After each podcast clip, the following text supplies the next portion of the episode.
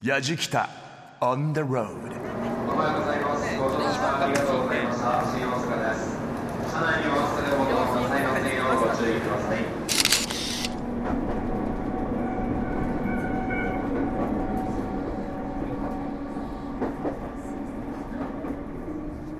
私は今南海電鉄高野線に乗って高野山に向かっているんですが東京駅を出て間もなく5時間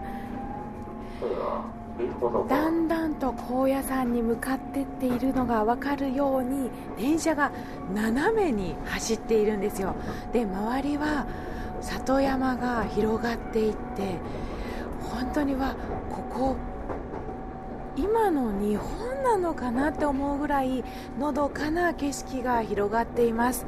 でちょっとこう電車から下を見ると水がきれいな川も流れているんですよね。でここからですね極楽橋まで行きましてその後ケーブルカーに乗ってさらに上に登っていくと高野山があるということなんです。どんな景色に出会えるのか楽しみです。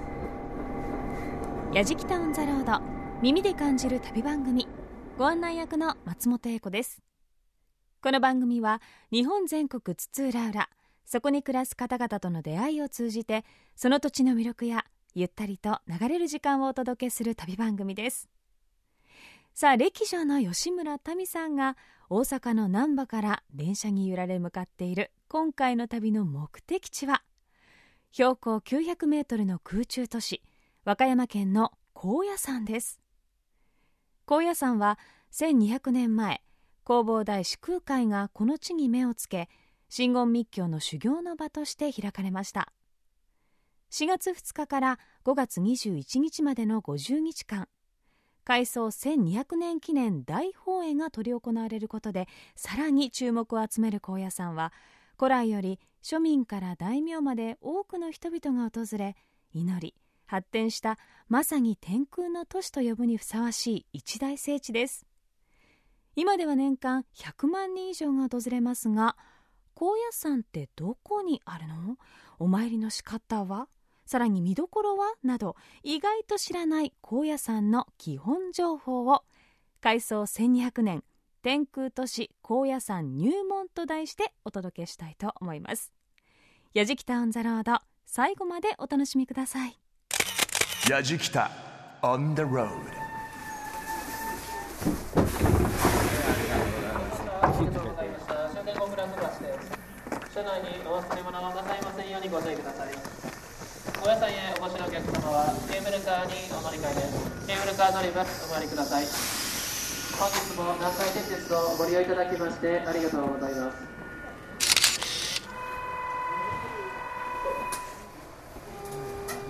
走り出しましたこんな急なのに結構静かに上がっていきます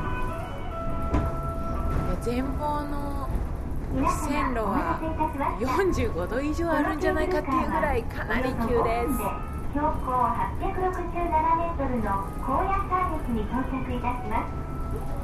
紀伊山地の霊場と参詣道としてユネスコの世界遺産に登録されている真言密教の聖地高野山にお越しくださいましてありがとうございます山内には真言宗の総本山金剛武士をはじめ現在634メートル地点にいるそうです。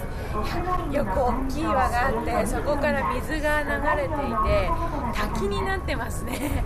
すごい壮大な景色が広がってます。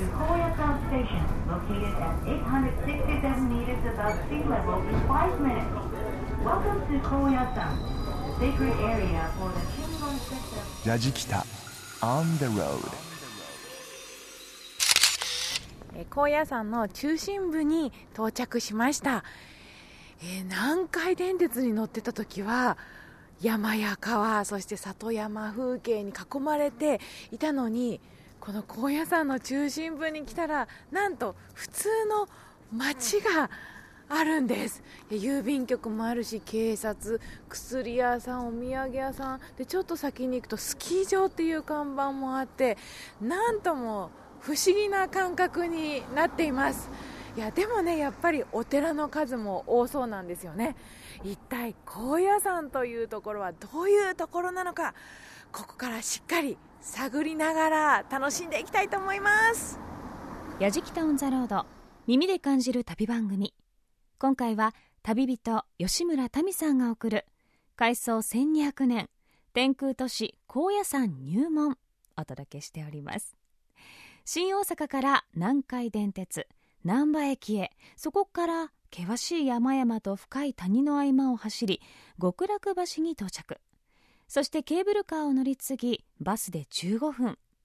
そこに忽然と現れる高野山の町和歌山県北部の高野山の町は周囲25キロ標高900メートルに広がりこのエリアに真言宗の総本山金剛無寺壇上伽藍奥の院をはじめ大小117の寺院が点在しています。さらに人口の4分の1はお坊さんという神秘的な空気に包まれた異空間の宗教都市です。2004年に紀伊山地の霊場と参詣道として世界遺産に登録。2009年にはミシュラングリーンガイドジャポンで三つ星。さらに昨年末にナショナルジオグラフィックの旅行誌に2015年に訪れるべき世界20選に選ばれるなど海外からの旅行者も増えている。ということでケーブルカーの案内のアナウンスも英語で流れていましたよね。高野山。弘法大師空海と、まあ、教科書レベルでは聞いたことがあるんですが一体どんな街なのかどのぐらいの範囲なのか空海どんな人なのか知りたいことだらけなんですが吉村民さんがまず高野山の入り口大門からスタートし歩きながら中心地へと向かいますので頭でちょっとイメージしながら聞いてみてください。やじきた on the road. 私は今重要文化財の大門に来ています。ここは高野山の中心部から15分ぐらい歩いたところにあるんですが高野山の入り口と言われています。この大門すっごく大きいです。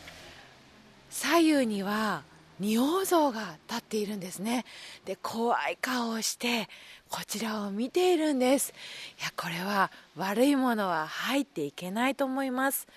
でこの大門まあ、高い位置にこの高野山があるということもありまして今周りは霧で囲まれているんですね。すごく神秘的な雰囲気になっています、まあ、今日は霧なんですけども晴れていると淡路島まで見渡せるということです。霧の雰囲気もいいですが晴れた日に淡路島見てみたいですね。さあそれでは早速この大門を通って高野山の中に入っていきます。やじきた on the road. 大門から歩いてきました。左右に趣のあるお店がポツンポツンとあってあでもちょっと先に行くとお店がですね右側に立ち並んでいますねえーと笹寿司のお店やお菓子のお店いろんなお店があるようです。そして左側にはちょっとこう森のような木がいっぱい生えている場所に来たんですがここが高野山の二大聖地のうちの一つ壇上伽藍になるんですね。わあどんなところなんでしょう。お大師様がこの高野山に真言密教を開く時に一番最初に作ったと言われているのがこの壇上伽藍ということなのでかなり高野山の中では中心になっているはずですよね。早速入っていきたいと思います。壇上伽藍の中に入ってきました。ここはすごく広い敷地の中にとても趣のある立派な堂が19個も立っています。その中には有名な金堂があったりするんですけども中でもひときわ目立っているのが根本大塔という塔なんですが非常に大きくとても不思議な形をしていまして土台がまず正方形。そして2階の部分が円形になっていましてで最後屋根はまた四角形という見たことのない形をしているんですね。でさらに色は、まあ、ベースが白なんですが柱が綺麗な朱色窓の部分が緑ととても色彩豊かな塔になっています。でこの根本大塔中に行ってみたいなと思うんですがなんと取材は NG ということなので私だけ入って見ていきたいと思います。それでは行ってきます。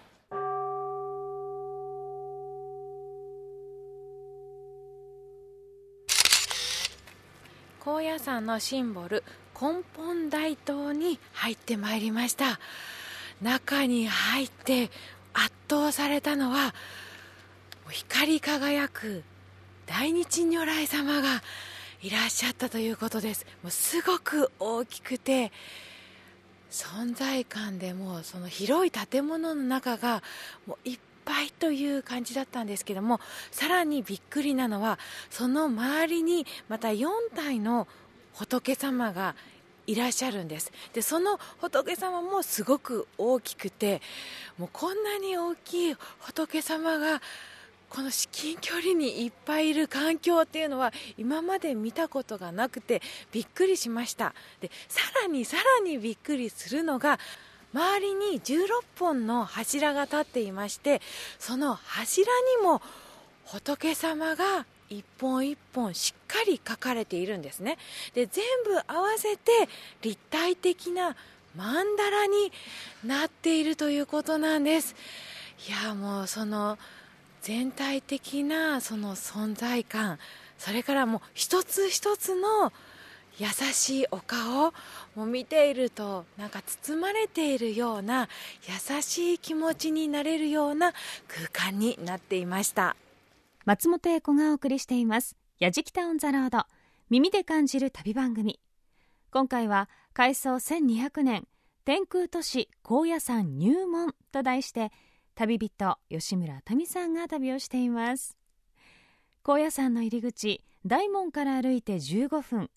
奥の院とともに高野山二大聖地の一つ壇上伽藍のレポートでしたが壇上伽藍は弘法大師が真っ先に整備に着手した場所で高さ50メートルの根本大塔と近藤を中心に大伽藍は形作られているということでもうかなり広い敷地にたくさんのお堂があるんですね。えちなみに真言宗の総本山金剛無事という場合高野山全体を指すそうなんです。普通お寺というと一つの建造物を思い浮かべてその敷地内を境内と言いますけれども高野山は高野山の至る所がお寺の境内でありそして高野山全体がお寺なんですよね。そして本堂はどこなのかと聞かれると壇上伽藍でさらにその中にある先ほども出ておりました金堂。こちらが高野山の総本堂になるそうです。高野山の重要行事のほとんどはこの金堂にて執り行われています。タミさんのレポートでありました根本大塔の中の様子。えかなり詳しく知ることができましたけれどもものすごい数の仏様に囲まれているような感じなんでしょうね。圧倒されそうなんですが温かい感覚になるということでした。大門壇上伽藍と歩き続いてその金剛無事へと向かいます。壇上伽藍を見終わって総本山金剛無事にやってきました。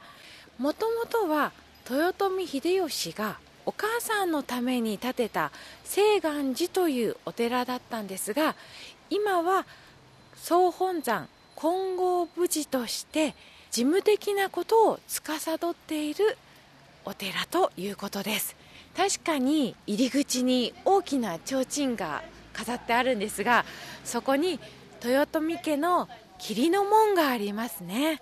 それでは早速中に入っていきましょう。金剛無事の中に入ってきました。今日はたくさんの参拝客の方たちがいらっしゃっています。四国の88箇所霊場を回って最後に訪れるのがこの高野山の金剛富士ということで皆さんお礼参りにいらっしゃっているんですね。すごい人数の方たちがお参りしています。そしてこの金剛無事の本堂はとても歴史を感じる建物ですね。柱もすごく古いんだろうなという色合いをしていますしところどころに細かい彫刻が施されています。例えば竜だったり鶴それから伝説上の生き物獅子のようなものも彫られていますね。とっても細かくてそして立体感があってすごく素敵です。この雰囲気やはり歴史があるこの高野山ならではですね。それでは本堂の中にもちょっと行ってみたいと思います。やじきたオンザロード耳で感じる旅番組。今回は吉村民さんが旅する。改装1200年天空都市高野山入門お届けしています。さあ金剛無事から歩いて20分。続いては高野山の二大聖地の一つ奥の院へと向かいます。ここで奥の院を案内していただく高野山大学の研究員で二層でもある柴谷宗宿さんと合流。改めて高野山の歴史概要そして空海真言密教の説明をしてもらいました。やじきた on the road えーこの高野山、えー今からちょうど1200年前、えー公認7年弘法大師空海様がお開きになったお山と、まあ、いうふうなことでございまして東西6キロ、はい。えー南北2キロの、えー盆地になっておりますで、えー初めて来られた方は皆さんびっくりされるんですけども、はい。あの電車で来られても車で来られても延々山の中を上がってこられます。はい。そして高野山に入った途端に町が開けるんですね、はい。でここは保育園から大学まである、えー人口4000人の町です。でそのうちおよそ1000人が僧侶。はい。明治の初めまでは女人禁制でしたというふうなことで男の人ばっかしだったんですけども、はい。現在町の人口は他の町と同じく女性の方が若干多くなっております。この高野山に真言宗を開かれたはい。はい。空海さんははい。どんな方だったんですか、空海様はあのーもともと讃岐の国屏風ヶ浦今でいう香川県善通寺市でお生まれになりました。そして、えー19歳の時に大学を中退なさいましてはい。そして、えー山林修行に励まれます。山林修行ってといわゆる、はい。あの修験ですね。その山へ分け入ってそして東大寺で正式に受戒を受けられまして、はい。正式のお坊さんになります、でそれから今度は中国あの当時は唐と言いましたが、はい。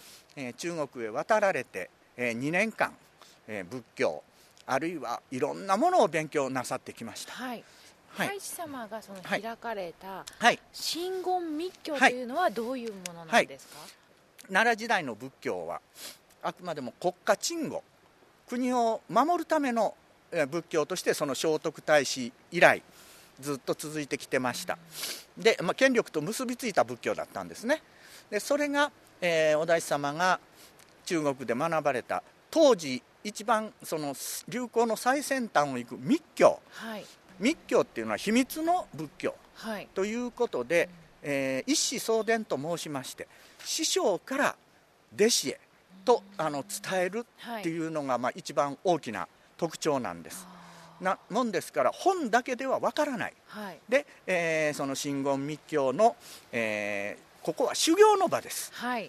そして布教の場としては京都の当時はい。これを佐賀天皇からいただいております。で当時都でした。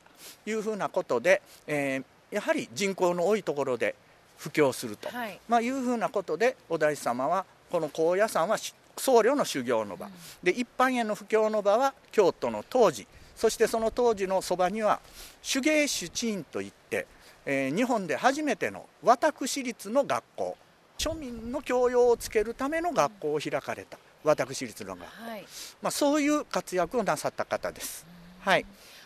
なぜその修行の場としてはい。この高野山が選ばれたんだと思われますか、それは都に近いところであれば、はい。どうしてもその世間の俗世間のところへ気がいってしまいます。はい。世間からかけ離れた山の上で修行することによって仏様と一体になる。真言宗の教えの一番の特徴は即身成仏ということです。はい。今この生きたままで仏さんになれると。そういう教えなんです。はい。でその教えを、えーこの高野山でそれを実現なさった。そしてこのお大師様が最後に入場なさいます。はい。医学的には、えーいわゆる死んだということなんですが、はい。宗教的には今でも生きてうん。そのざ座禅を組んで禅定なさっていると。はい。そういう信仰でございます。ですからあの我々真言宗の信徒は死んだとは絶対言わないんですね、はい。今でも入場なさってると。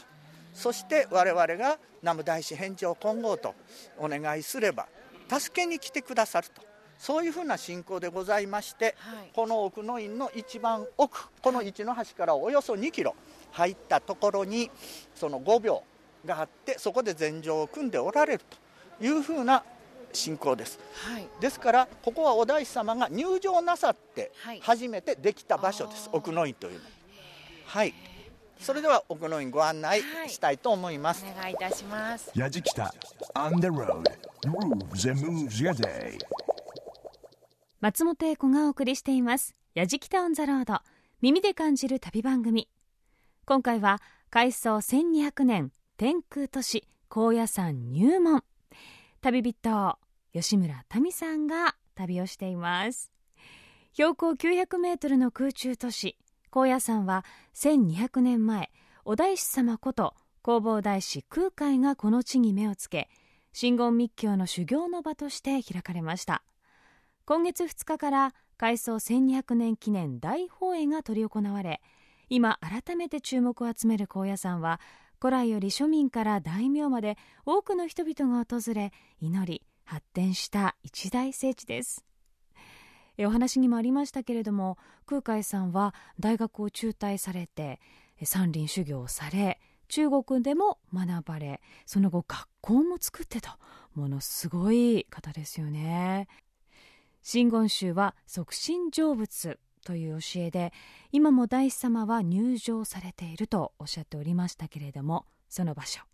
それでは柴谷宗宿さんの案内で奥の院を歩きます。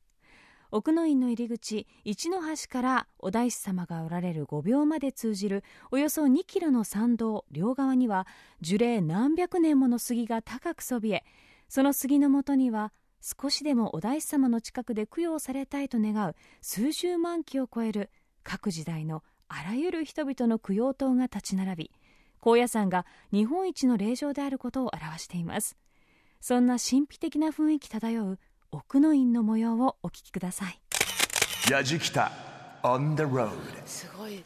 樹齢数百年を超えるような木がたくさん並んでいはいますね、はい。樹齢800年ぐらいが最高でだいたい600年ぐらいはい。というものです。へー。そしてこの5秒に至るまでに3つの橋がございます。はい。で一の橋真ん中あたりに中の橋。そして一番奥に五秒の橋と書いて、えー我々は微妙橋と呼んでます、はい。えーそういう3つの橋がございます入るごとにその聖域の度合いが高まっていくんです。はい。で、えーまずこの一の橋は、はい。その奥の院の入り口。で町とを隔てる結界です、はい。川が流れていますね、はい。あの昔はここの川でいわゆる、あの沐浴をして、えー身を清めてから次へ入っていったと、はい。まあ、いうふうなことでございます。はい。はい、今日は青空なんですが、はい。その空が見えないぐらい木が生い茂っていますね、はい。そうです。周りを見渡すと、例えば入り口すぐ、はい伊達家はい。はい合唱などがあるんですが、はい。実はこの奥の院、えー、20万のお墓があると言われています。20万ですか？はい。戦国大名、はい。えーおよそ200あると言われておりますが、はい。そのうちの110のお墓がこの奥の院にございます、へー。半分以上です、えーの戦国大名のおはい墓があるんはい。ですか、あるんです。現在ははい。企業の供養塔というのがあります、はい。これはその戦国時代の大名が競ったように、今は企業、はい。会社が競って大きなお墓を建てております、はい。えー右手に見えてますのは関東大震災供養塔。でその後、えー阪神大震災はい。からこの間の東日本大震災、はい。えー等の供養塔も新しいお墓のところにできておりますが、はい。えー大きな災害があるたびにどなたかが発起人になって寄付を集めてその供養のために供養塔をお建てになると、まあ、いうふうなことがずっと行われております。はい。高野山の奥の院っていうのは、はい。すべての宗派に開放されてます。あですから真言宗だけじゃなくて、はい。えー他のし仏教宗派でもいいです。し、はい。はい。キリスト教でも。あそうなんですか？え OK です。ここに慶教碑というのがあります、はい。慶教とははい。キリスト教の一派です。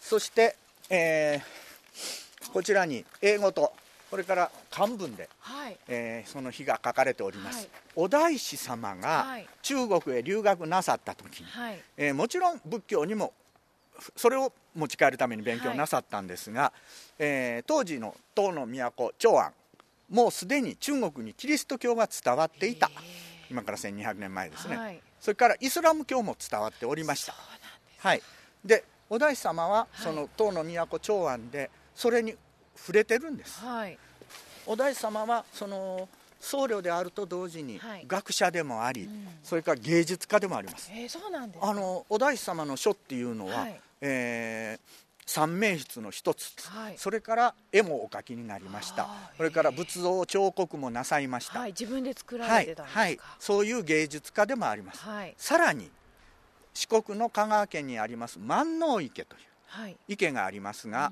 これを作られましたということは土木そういう土木技術も持って帰られました。すごいですね。万能な方だったんですね、そうなんです。スーパーマンです。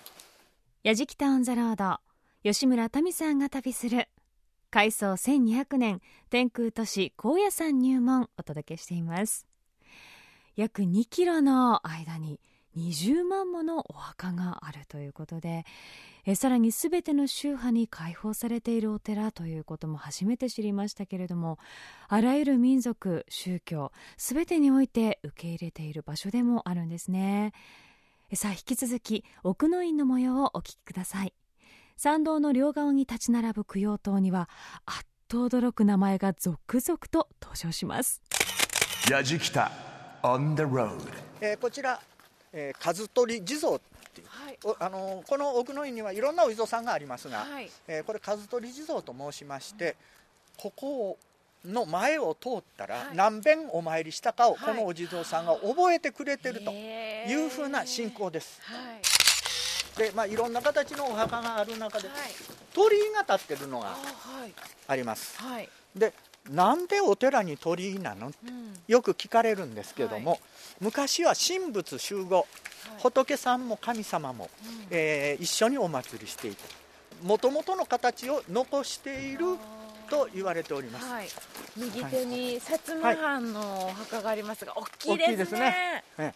あのこれは最大ではないですけどもやはりさすが薩摩藩ですが。人間はい、4人分ぐらいありますね、はい これから、えーここに石田三成。ああ本当だ、はい、戦国武将のね、えー石田三成のお墓っていうのがございますが、これはもう関ヶ原の戦いで家来はあの許されて家康に許されて、その首を持って高野山上がってきて、それでここで供養したと。じゃあ、まあいうふうなおそらく埋まってるはずです、えー、そうなんはいですね。はいい。よいよ、まあ、有名どころが出てきます、はいはい有名どころが。明智光秀。あはい。ーはいちょっと入ったところにあるんですが、はい。この明智光秀のお墓、はい。五輪塔の一部割れてる。のがはい。あると思います、うん。で、えーこれを建てた当初はい。何遍建て直しても割れるんです。へでそれはその信長のあの怨霊が割るんではないかと言われて建て直すのを諦めてはい。割れたままにしてあります、割れてますね、はい。中でパックリと、すごい。ここが中の橋と言いまして2つ目の橋です。はい。で、えーここからさらに聖域度が高まると、まあ、いうふうな、えーことでございます、はい。あのこの奥の院のほぼ中間にあります、はい。でこの左手に見えてますのが初代市川團十郎歌舞伎役者の,、はいはい。のあのお墓があったり。からこの橋を渡ったところに汗かき地蔵さんっていうのがあります、これはお地蔵さんが汗かいてるんです、ーはい。えー我々がを救うためにはい。お地蔵さんが汗をかいてると、まあ、実はあのはい。高野山湿気が高いのではい。結露してるだけなんですが、あの信仰的にはあの我々のために汗をかいていただいてるお地蔵さんで非常にありがたいと。あ本当に汗かいてるんです、はい、へえ水滴が。まあす水滴が。つくってことですか？ついてるっていうことです。高野山はね、うん、湿気が多いんでね。あそうなんです。やじきた。On the road これからはい。高野山で一番大きなお墓。ーはい。へご案内いたします。はい。これは菅院。はい、誰のことや？うん、言われますけども、はい。えー徳川秀忠の妻、えーいわゆる郷姫です、はい、ああでもなはい。ぜその秀忠ではなく、はい。奥様のお墓がここにあるんですか？はい、実は秀忠徳川二代将軍のお墓は、徳川家霊代はい。家康と秀忠のお墓、はい。え2つあります。そこはこことは別の場所にはい。建物付きではい。祀られてます。はいこれはあの三代将軍家光が建てたもんなんですが、はい。自分のお母さんのはい。菩提を弔うために、えー6メートル以上あります。これが高野の一番墓と、はい。まあ、言われるお墓になるわけです、えー。もはい。うちょっと近はいくに行きましょう。はい。それではね、えーはい。い、よいよ五秒橋の方へはい。向かってまいります、はい。高野山で一番新鮮な場所になるんですね、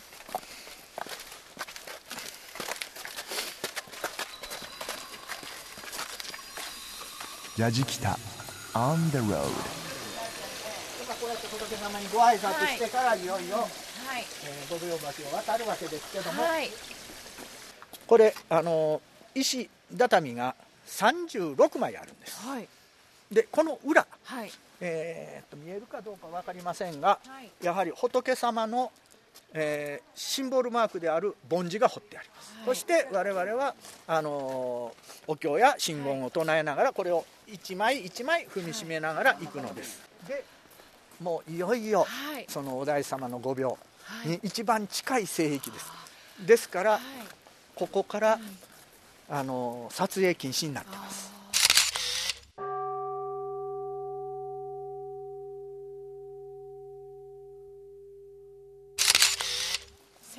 1200年祭というのはどういうことが行われるんですか？はい、あの基本的にはそのせんあの高野山が開かれて1200年になったことを、はい。えー感謝するための法要はい。いいわゆるあのお経を唱え、えーるうお経とかそれから称名といいまして、はい。お経に節をつけて、はい。えー唱える分があります。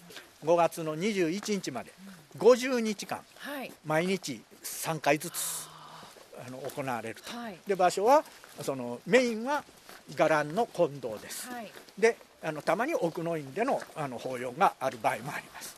それだけはい。盛大にされるのはやっぱり何十年に1回とか？50年に1回です。50年に1回、はい。ああじゃあ次見られるのは50年後。後。なので、はい。もうい私なんか生きてない。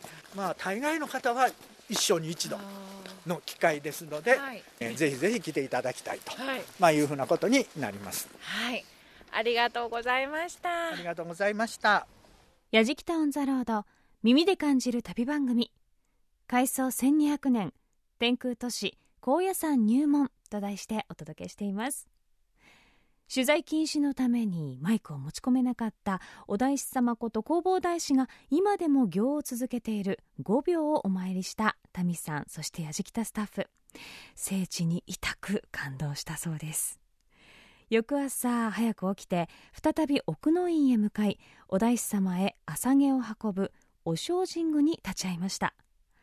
奥の院で1200年間毎日2回行われる儀式で6時と10時30分に今も生きて人々のために祈りを捧げ続けていると言われる弘法大師空海への食事朝毛が運び出されます。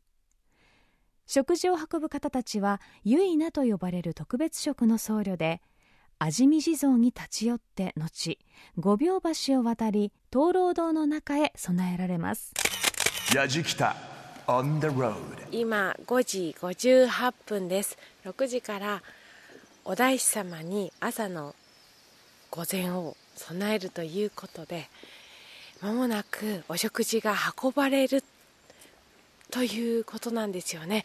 今そのお食事が運ばれるのを待っています。あともう12分でしょうか。今日はどんなお食事のこう献立になっているのかちょっとその辺も気になりますね。そしてまあまだ6時前ということなんですがこのお膳を運ぶところを見るために数名の方がもうすでに待っていられます。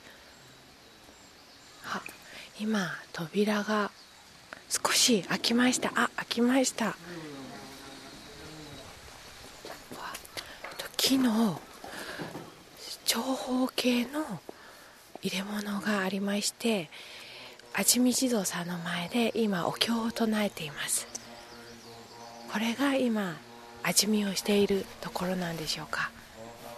3人のお坊さんがいらっしゃって味見地蔵さんの前でお経を唱えながら味見をしてもらっているところですね。今蓋を閉めました。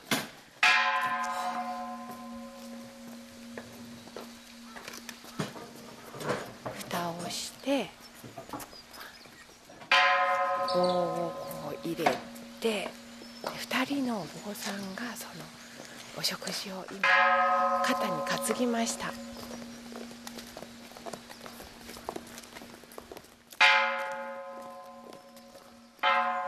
え3人の方でお食事をお供えするようです。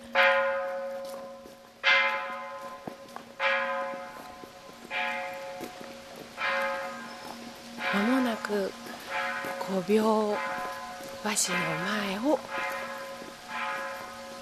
あ5秒橋の前で一旦止まりましてお辞儀をしてそして今お食事をお供えするために橋を渡っていきました。そしてお大師様がいらっしゃる奥の院の御廟の方に進まれていきました。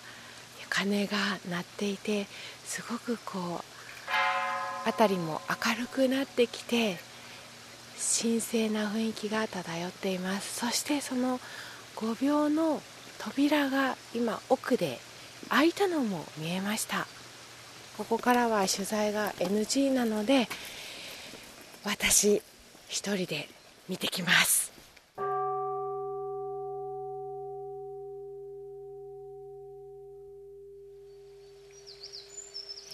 今7時です、えーお供え始めたのは6時だったので、まあ1時間にわたるお食事だったわけなんですけどもその中の本堂では3人のお坊さんがお食事を運んでいきましてそして1時間お経を読まれていました。まあこれを1200年欠かすことなくずっと続けているというのは、まあ、正直すごいなと思いましたし、まあ、それほど本当に周りの方たちにこのお大師様が大事にされているすごくこう尊敬を受けているというのが伝わってきました。で朝6時の時はまだ真っ暗だったんですけども今7時になりまして明るくなりました。お経を聞きながら夜が明けていく感じがお堂の中でも分かりましてそこがまたとても神々しいなと感じながら素敵な朝を私は迎えました。私自身もすっかり高野山とお大師様に魅了されてしまいました。皆さんにも少しでも高野山の魅力伝わったでしょうか。やじきたオン・ザ・ロード旅人は吉村民でした。開創1200年。天空都市高野山入門と題してお届けしてきました。やじきたオン・ザ・ロード。高野山がこんなにも広い場所でこんなにもたくさんのお堂があり日本の歴史上でもさまざまな場面に大きく関わっている場所なんだなということがよく分かりましたね。宗教家であり学者であり芸術家でもある。そんな多彩な空海さんの人物像というのも分かりましたけれどもその空海さんが今も生きていらっしゃると言われる5秒の空間というのは本当に空気が全く違うというくらい神聖な場所だったそうです。1200年の歴史の中で高野山が守り続けているものを覗かせていただけたそんな旅でしたね。そして旅日記動画でもぜひ楽しんでください。アドレスは www.jfn.jp スラッシュやじきた。www.jfn.jp スラッシュやじきた。やじきたオンザロード。ご案内は松本英子でした。